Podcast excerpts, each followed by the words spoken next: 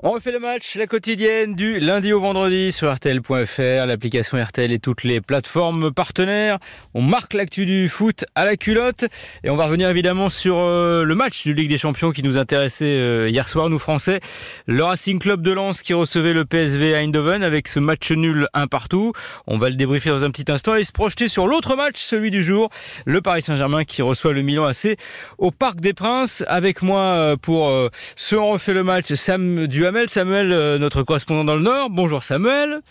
Salut Florian, bonjour à tous. Et Baptiste Durieux de la Rédac Foot également pour euh, se projeter sur ce PSG Milan qu'on suivra sur RTL ce soir en intégralité avec Baptiste, euh, Karine Galli et Xavier Domergue. Et puis évidemment pour parler de Lens, parce que Baptiste a forcément eu un œil sur ce match comme nous tous. bonjour Baptiste, ça va?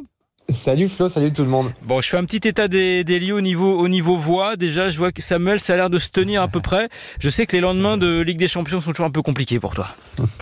Ah bah on, tire toujours un peu sur la voie. Alors évidemment hier c'était une soirée un peu particulière parce que pendant euh, sincèrement pendant 40-50 minutes on s'est demandé si le match allait vraiment partir pour les Lensois. Ouais. Mais on a eu une, une dernière demi-heure quand même plutôt sympa. Donc c'est pour ça que voilà la, la voix est fatiguée ce matin. Bon alors un partout euh, face euh, au PSV Eindhoven qui pour le moment s'avère être allé avec Séville l'équipe la, plus faible du groupe. Hein, tout est relatif évidemment en tout cas au, au niveau comptable.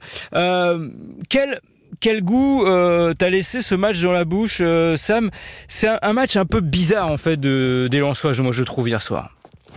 Ah complètement en fait on, a, eu du mal à se situer même par rapport à ce qu'on a vu parce que en fait on n'a pas vraiment reconnu l'équipe de Lens pendant euh, on l'a dit hein, pendant pendant 50 minutes et d'ailleurs Francaise l'a reconnu en conférence de presse il a dit on a mis plus d'une mi-temps à trouver la bonne carburation.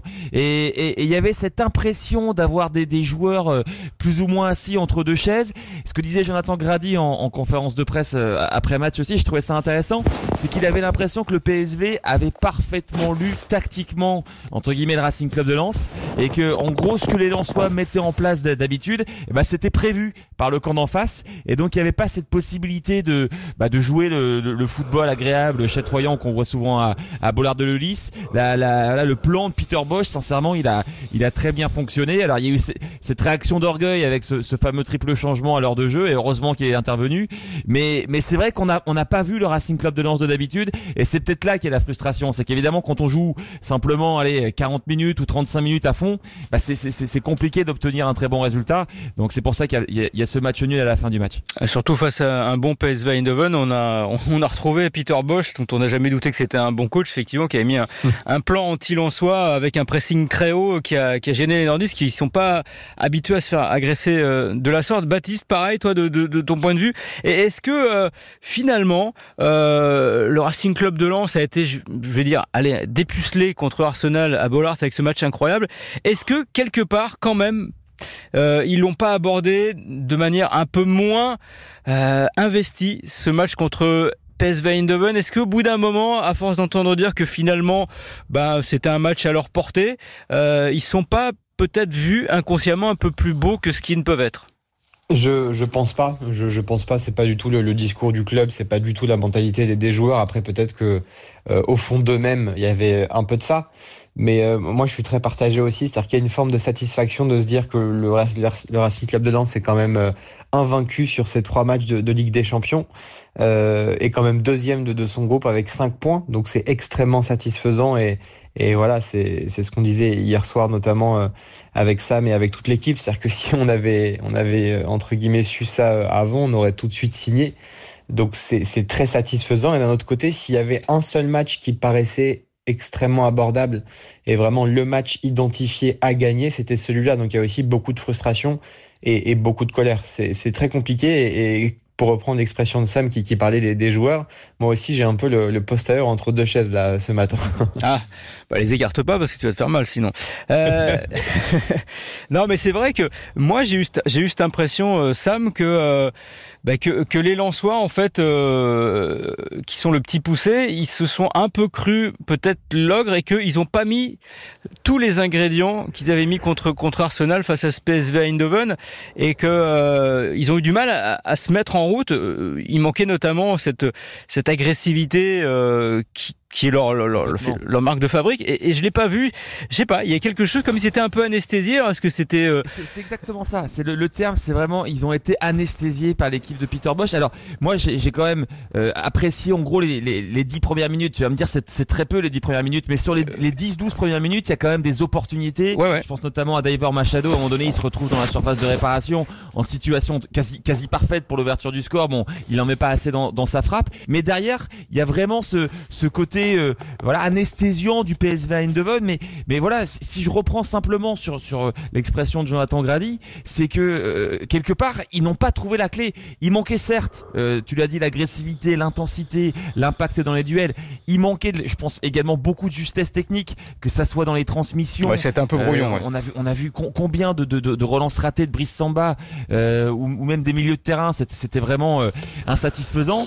Et, et, en fait, voilà, c'est, c'est, il y a eu ce, ce, but en fait, mais qu'on voyait arriver quelque part hein, du PSV Eindhoven, moi qui, qui m'a semblé quand même globalement logique sur sur l'ensemble de la partie. On rappelle qu'ils ont touché le poteau quand même en, en, en première mi-temps ouais. les les Hollandais. Euh, et, et, derrière, en fait, c'est c'est moi le sentiment que j'ai, si tu veux, c'est vraiment que c'est le triple changement. D'ailleurs, on pourra peut-être revenir. Bah, on va en parler. Oui. Ça, c'est absolument ouais, incroyable. Ouais. ouais. assez dingue, qui était censé sortir, bon finalement qui sort pas. Mais mais c'est vraiment là où, où ça a basculé. Et derrière, bon le, le rapport de force s'est équilibré et et là on aurait peut-être même pu espérer l'emporter. Mais encore une fois, quand quand t'es présent sur 45 minutes, c'est insuffisant pour gagner un match de Ligue 1 de manière générale et de Ligue des Champions encore plus. C'est clair. Bah, re revenons sur cet épisode absolument incroyable. D'abord, il faut quand même saluer une nouvelle fois euh, ce but euh, d'Eli euh, Way qui est quand même vraiment la bonne pioche euh, du mercato lensois. On se demandait si, si, ce serait simple de passer derrière Openda. Il est déjà en train de le faire quasiment oublier. En tout cas, euh, encore un but en Ligue des Champions. D'ailleurs, Sam, au passage, un peu le même but que contre Arsenal avec Frankowski euh, qui, qui, qui, déborde, qui lui adresse un caviar. Donc là, il y a une filière qui fonctionne très très bien dans le Nord. et il fait vraiment, Baptiste, il fait un geste, mais d'attaquant de classe mondiale, parce qu'il faut la mettre celle-là quand même. Hein. Le, le, geste, il est magnifique. C'est-à-dire que c'est à la fois un geste un peu de d'art martial, de, de un peu. Il y a un peu de Zlatan, un peu zlatanien ouais, sur leur prise, non? Tout, tout à fait, ouais. Non, mais le geste est magnifique, il est spontané, il est, il est extrêmement fluide malgré sa complexité. Et c'est là qu'on reconnaît un, un, grand joueur. Euh, évidemment, Eli Wahi a une marge de progression qui est encore énorme et il n'est pas du tout encore à la quintessence de euh, du joueur qui, qui, qu'il pourrait être dans, dans plusieurs années. Mais mais en tout cas, voilà, c'est déjà pour moi un, un, grand joueur dans sa capacité à, à marquer des buts importants. Euh, Sans faire un grand match en plus, parce que Sans faire un grand match, alors qu'il a touché quand même assez peu de ballons. Euh, mais c'est sur une occasion, être capable de la mettre au fond, dans, dans, des moments clés, dans des moments où la pression est maximale, euh, dans des moments où tous les projecteurs sont, sont braqués sur lui et sur le RC Lens. Donc euh, là encore, son but face à Arsenal était fantastique et celui-là l'est encore plus. Et, et, et, voilà, il confirme tout simplement tout le, tout le potentiel qu'on et tous les espoirs qu'on avait mis sur lui. Après, c'est un, on rappelle, hein, c'est plus c'est plus de 30 millions d'euros de, de, mémoire, donc c'est quand même un investissement qui est très significatif pour le pour le RC Lens. Mais aujourd'hui, on voit pourquoi ils l'ont payé, euh, ils l'ont payé ce prix-là, quoi. Ouais, 30 millions pour un, un, joueur, un joueur qui a, qui a, qui a à peine 20 ans.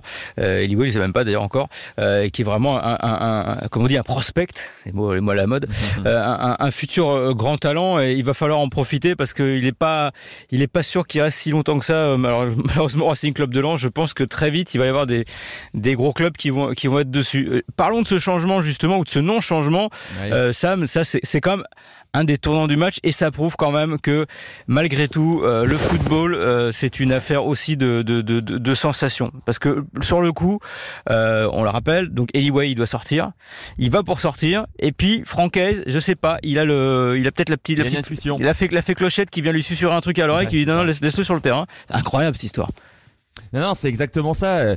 Euh, voilà, il y a, ce, triple changement qui est annoncé. Effectivement, Wesley Saïd qui doit remplacer euh, Eli Wahi. Et, on voit bien, Eli Wahi, il voit son numéro, là, numéro 9. Euh, T'es prié de sortir, il se rapproche de la ligne de touche. Et là, il y a simplement, en fait, Franquès qui dit c'est quoi Tu vas rester encore 5 ou 10 minutes de plus sur le terrain?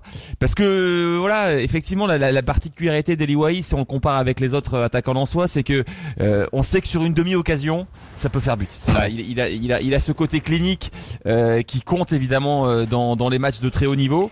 Et, et finalement, c'est donc Sotoka qui, qui, qui, sort à la place à la place de Wesley Saïd. Et trois minutes plus tard, il marque. C'est quand même une histoire assez incroyable. Et, et assez assez peu de temps après, je crois que c'est 5 ou 6 minutes après, finalement, il finit par sortir parce ouais. qu'il a, il a pu cannes. Il, il finit carbonisé. Hein. On sait. Euh, en plus, il, était, euh, il était, euh, il était sur une blessure là au mollet. il y a, il quelques temps, il s'est blessé avec les espoirs. Donc il avait, il avait pas 70 minutes dans les jambes. Et, bah, c'est, vraiment, c'est, ce, choix, cette intuition, la petite flèche clochette, comme tu disais, Flo, bah, qui, fait qu'il reste sur le, terrain 5 minutes supplémentaires et, et ça fait la diff. Ça, c'est quand même assez incroyable. Ça prouve quand même, Baptiste, que ce Francaise, c'est quand même un, un sacré entraîneur. Je veux dire, au-delà de ses compétences tactiques, de son management, il a, il a, il, sent le foot, quoi. Il sent le truc. Ah oui, complètement. Non, mais c'est, ses qualités sont même plus à démontrer à, à Francaise. Et puis, au-delà de ça, c'est quelqu'un qui est aussi capable de, de, remobiliser toute une équipe, notamment à la, à la mi-temps. Voilà, on, sait que euh, son discours est, est parfois très doux. Euh, parfois, c'est un management beaucoup plus dur, mais qui fait aussi du bien à toute l'équipe. Et, là, je peux vous dire que je suis persuadé qu'à la mi-temps de, de ce match-là, il a dû encore pousser une gueulante et que, et que les joueurs ont réagi derrière. Et effectivement, en ce sens-là, c'est un, un brillant tacticien déjà, mais aussi un, un, un très bon manager. Et voilà, après, moi, je quand même envie de parler de, de, ce double visage parce que le, le, le match qu'on a vu face au PSV Eindhoven, moi je vois le même match de Lens depuis le début de saison, hein, très concrètement. C'est-à-dire un Lens à deux vitesses, euh, un Lens qui commence toujours plutôt bien ses matchs et puis s'ensuit à chaque fois une période euh, complètement vide, un peu une traversée du désert, jusqu'à une seconde période qui est un peu de, de, meilleure facture. Pour moi, c'était la même chose face au Havre aussi.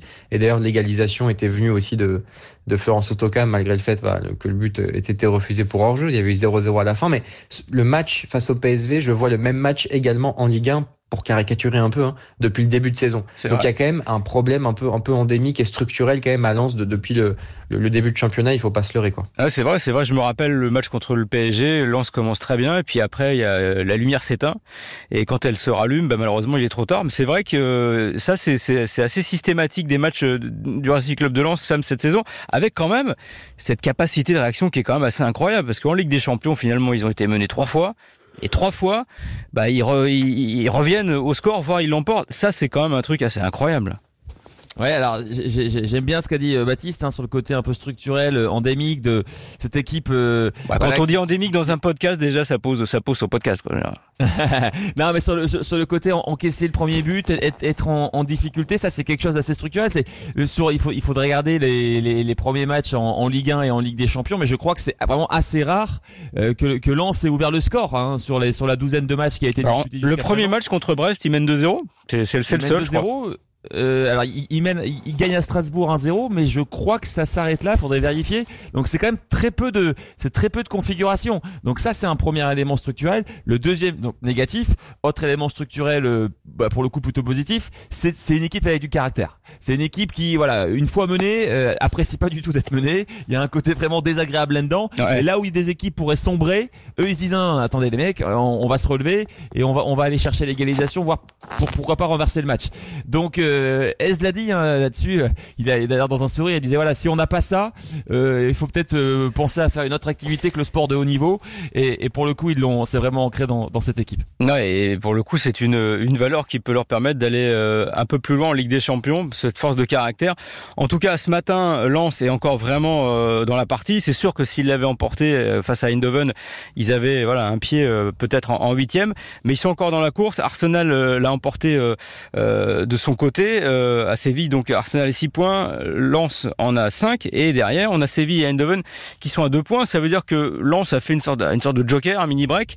Euh, il va falloir quand même ramener quelque chose de l'extérieur. Il reste deux matchs à l'extérieur pour les Lensois, euh, Eindhoven et, et, Arsenal, et recevront Séville qui semble être quand même à leur portée à Bollard. Ça sent quand même pas mauvais, Sam. Ouais, alors moi, ce qui me paraît vraiment très important, c'est de ne pas revenir bredouille de d'Eindhoven, parce qu'on on sait hein, la, la, configuration fait que quand on a deux équipes à égalité, c'est euh, c'est le si tu veux le, le, le, les confrontations directes qui font qui font foi entre guillemets. Donc de, de, de toute façon, quoi qu'il se passe après, si on a une victoire d'Eindhoven au match retour, Eindhoven sera sera devant Lens en cas d'égalité. Donc c'est pour ça que c'est très important de pas perdre là-bas.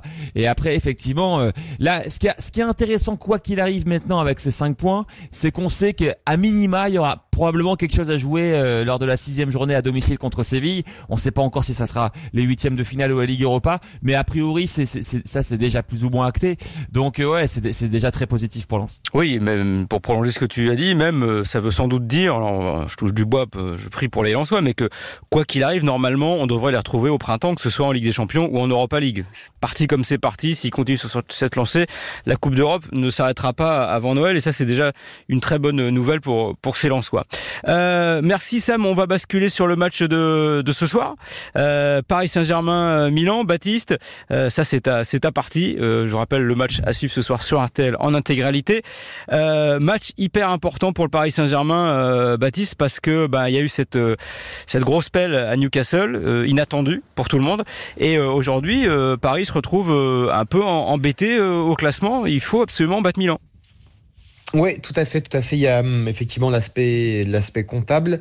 Euh, il y a un aspect qui, qui est aussi l'image, tout simplement, parce que le, au-delà de la défaite à Newcastle, c'est, c'est vraiment l'image qui a été renvoyée, qui a été extrêmement négative. Euh, on rappelle un défaite euh, 4 buts à 1 avec ce sentiment vraiment de s'être fait marcher dessus pendant 90 minutes. Donc il faut, il faut à la fois prendre des points, puis à la fois gommer ça, parce que c'est, c'est une, quand même une, une grosse tache noire dans ce début de saison euh, parisien. Et puis, euh, c'est un match aussi qui est, qui est très, très symbolique. On, on, en parlera évidemment. Et, et je pense que tu as plein de questions et d'interrogations là-dessus, euh, Flo. Mais c'est le voilà, c'est Mike Maignan face au PSG et Donnarumma face à Milan, leur, leur, leur évidemment dernier club, enfin leur ex-club. C'est les frères Hernandez qui vont s'affronter. C'est toute une partie de l'équipe de France aussi et de notre équipe nationale qui sera sur le terrain avec Moani, Dembélé, Mbappé d'un côté et puis Olivier Giroud, Mike Maignan, Théo Hernandez de l'autre. Donc il y a, y a on dirait, une, on, dirait un mini affrontement à Clairefontaine. Il, il manque, plus, il manque plus que Didier Deschamps, mais qui sera là d'ailleurs, je crois, ce soir au Parc des Princes. Exactement, oui. Deschamps qui, qui sera là et, il a bien raison parce qu'évidemment c'est un match qui a beaucoup d'intérêt pour lui. Donc voilà, il y, a, y a plein de choses et puis voilà, Milan est, est une belle équipe. Le PSG Milan, c'est une affiche euh, à laquelle on n'avait pas assisté depuis longtemps aussi, donc assez inédite. Donc voilà, très excité, euh, très très heureux. Mais voilà, effectivement, il y a un principe factuel, euh, c'est que la victoire avec la manière est, quasiment impératif pour le PSG ce soir. Quoi. Oui, surtout qu'après ils se rendront cette fois à Milan. C'est voilà, c'est comme Lance avec Eindhoven, c'est une double confrontation qui est sans doute essentiel parce que euh, pour l'instant euh, Newcastle est, est, devant et voilà il faut au moins rester euh, dans le dans le sillage des, des Anglais qui ce soir reçoivent Dortmund et qui possiblement eux aussi peuvent peuvent l'emporter. Donc il faut pas se laisser décrocher. On sait qu'elle est importante cette première place de groupe. Paris a, a payé suffisamment cher pour la prendre. En termes de en termes de configuration comment ça se ça s'annonce Baptiste? Est-ce que Luis Enrique va nous ressortir son 4-2-4 est-ce qu'on va revenir à un, un truc un peu plus classique son 4-3-3 la compo, ça s'annonce comment? Est-ce que Zaire Emery sera là déjà puisqu'il était, euh, il était blessé, il a pas joué contre Strasbourg hein? Ouais, tout à fait. Non, il a, il a, connu effectivement un, début de semaine euh, assez normal, Warren Zeremri, et, et il devrait être aligné euh, dans le dans le 11 de, de départ. Euh, voilà, on, se dirige vers un 4-3-3 extrêmement classique avec euh, avec tous les, les titulaires hein, et l'équipe type tout simplement. Euh, C'était pas le cas euh, face à Strasbourg ce, ce week-end. Paris s'est imposé assez facilement avec une équipe totalement remaniée à la fois au niveau du système et puis au niveau des des hommes qui étaient sur la pelouse. Mais là effectivement, ce sera l'équipe type, ce sera le 4-3-3. il y aura pas de place pour l'improvisation, pas de place pour pour l'expérimentation. Et voilà, c'est un peu l'église qui qui sera remise mise au milieu du village et on espère que ça suivra au niveau du résultat et au niveau du, du contenu du match. Euh, parce qu'effectivement, on le répète, c'est extrêmement important pour Paris ce soir. C'est pas un moment clé de la saison. Il faut pas abuser, il faut pas faire de, de sensationnalisme euh, et, être euh, trop excessif. Mais c'est vraiment, vraiment un match très important. Bah, important, d'autant plus comme finalement Lancière, que c'est le deuxième match à domicile au parc pour les Parisiens et qu'il restera trois matchs et donc bah, un seul à la maison. Et que voilà, naturellement, sur le papier, c'est toujours un peu plus compliqué d'aller s'imposer à l'extérieur et, gratter des points. Donc le 11 titulaire, ça veut dire on aura donc de Donnarumma dans les buts, on va avoir euh, Hakimi à droite, euh, Lucas donc Hernandez à gauche, euh, dans l'axe Marquinhos avec Skriniar, le retour de Skriniar et au milieu Zaire Emery, Ugarte, Vitinha devant Mbappé, euh, Dembélé et qui? Ramos, Colomani, ça se dessine comment? Bah là, pour le coup, il n'y a, a, pas de. En fait, bah, le seul problème, c'est que vu les performances de, de, de, des joueurs offensifs, en mettant Mbappé à part, il n'y a pas vraiment un joueur qui prend le dessus sur l'autre en fait. Euh, donc la concurrence est très saine parce qu'il y, y, a un niveau qui est, euh, on va dire, équivalent. mais en fait, ça, il n'y a, pas de titulaire en fait très clairement dans, dans, dans, les joueurs offensifs parmi Dembélé, Barcola, Colomwani et Gonzalo Ramos. C'est des profils différents. Ouais. évidemment, l'équipe du PSG ne, ne, joue pas pareil avec Gonzalo Ramos par exemple, qui est un attaquant beaucoup plus axial et beaucoup plus de, de surface par rapport à un Colomwani qui est un peu plus hybride, qui, qui a peut-être plus de vitesse, qui peut jouer sur un côté, etc. Donc là-dessus, moi, je, je, je, franchement bien malin celui qui, qui pourra annoncer la compo sans sourciller et, et, sans trembler du menton parce que moi j'ai beaucoup d'humilité par rapport à ça. Luis Enrique est un coach imprévisible ah, et je me permettrai jamais de dire oh, je pense que ça va être ça. Je pense que même s'il t'entend une chance sur deux que je me trompe. Voilà, si t'entends annoncer un truc, il est capable de faire le contraire juste pour prouver que tu n'es que Baptiste de Durieux et qu'il est Luis Enrique.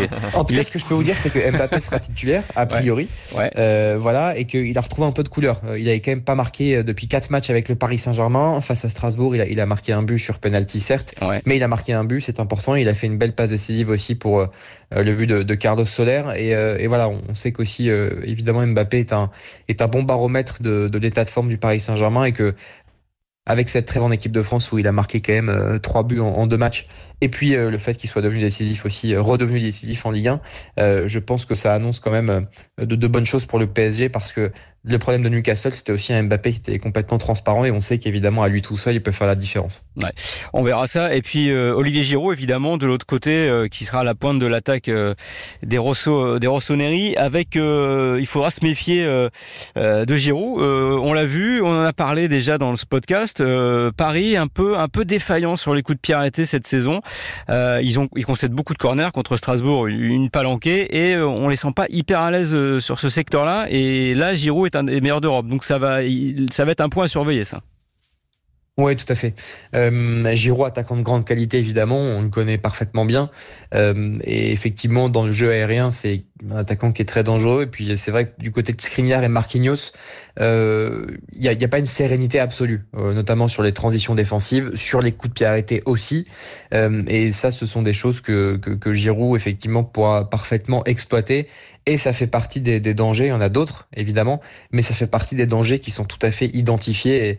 Et, a priori qui vont, qui vont potentiellement arriver ce soir, ça c'est certain. En tout cas, on va avoir un, très beau match ce soir euh, au Parc des Princes avec des fusées, hein, parce qu'on n'a pas encore parlé, mais on va avoir un, côté euh, Hakimi euh, Dembélé, puis de l'autre côté on aura un côté euh, Hernandez, Théo, Léao. ça, ça va partir vite. Hein. Ah ouais, c'est beau. Hein. Non, c'est beau. Franchement, c'est c'est presque les euh, franchement de l'élite euh, à ces postes-là. C'est vraiment le, le, poste de piston. On pense spontanément à, à Hakimi et Théo Hernandez. Et puis euh, euh les postes d'ailier pur. voilà, c'est vraiment du Dembélé, du Raphaël Léao. Petite préférence pour Léao quand même, qui marque un peu plus de buts et qui est ah bah. peut-être un peu plus adroit de. Marquez moins de Dembélé cette saison, c'est compliqué. Hein. voilà. Mais, mais là-dessus, ça va être un spectacle euh, qui va être euh, qui va être absolument formidable aussi, quoi. Euh, voilà, moi j'ai hâte de voir aussi l'attitude de Mike Maignan au Parc des Princes, de Donnarumma aussi face à son ancien club de l'AC Milan, parce que l'histoire s'était terminée un peu de manière négative. Ce sera, à mon avis, encore plus décuplé à, San Siro. Là, on est au parc, donc ce sera moins difficile. Mais voilà, encore une fois, il y a, y a, plein d'histoires. J'ai hâte de voir aussi l'attitude des, des, joueurs dans le couloir quand ils vont se regarder, avec notamment les internationaux français. Enfin, ça va être génial, quoi. Ça va être vraiment génial. Ouais, il y aura plein plein de petites storylines, comme on dit aux États-Unis à surveiller ce soir. En tout cas, c'est un match que vous suivrez sur RTL. Euh, merci Sam pour euh, ce débrief complet euh, de cette belle performance des, des Lensois qu'on retrouvera donc à Eindhoven lors de la prochaine journée pour peut-être aller chercher euh, l'espoir d'être en Ligue des Champions en huitième de finale, ce qu'on leur souhaite vraiment. Ce serait formidable pour euh, pour les nordistes, pour tout ce, ce peuple de Bollard. Et bah, repose-toi, repose ta voix un peu de sirop. Et Baptiste, prépare la tienne parce que ce soir, je pense que tu vas avoir l'occasion de t'exclamer sur RTL euh, le match est à 21h. Merci messieurs, passez une bonne journée. On se retrouve demain dans la quotidienne d'On le match pour évidemment bah, débriefer ce PSG euh, Milan assez et euh, bah, on retrouver tout ça sur rtl.fr, l'application RTL et les plateformes partenaires. Bonne journée et à demain.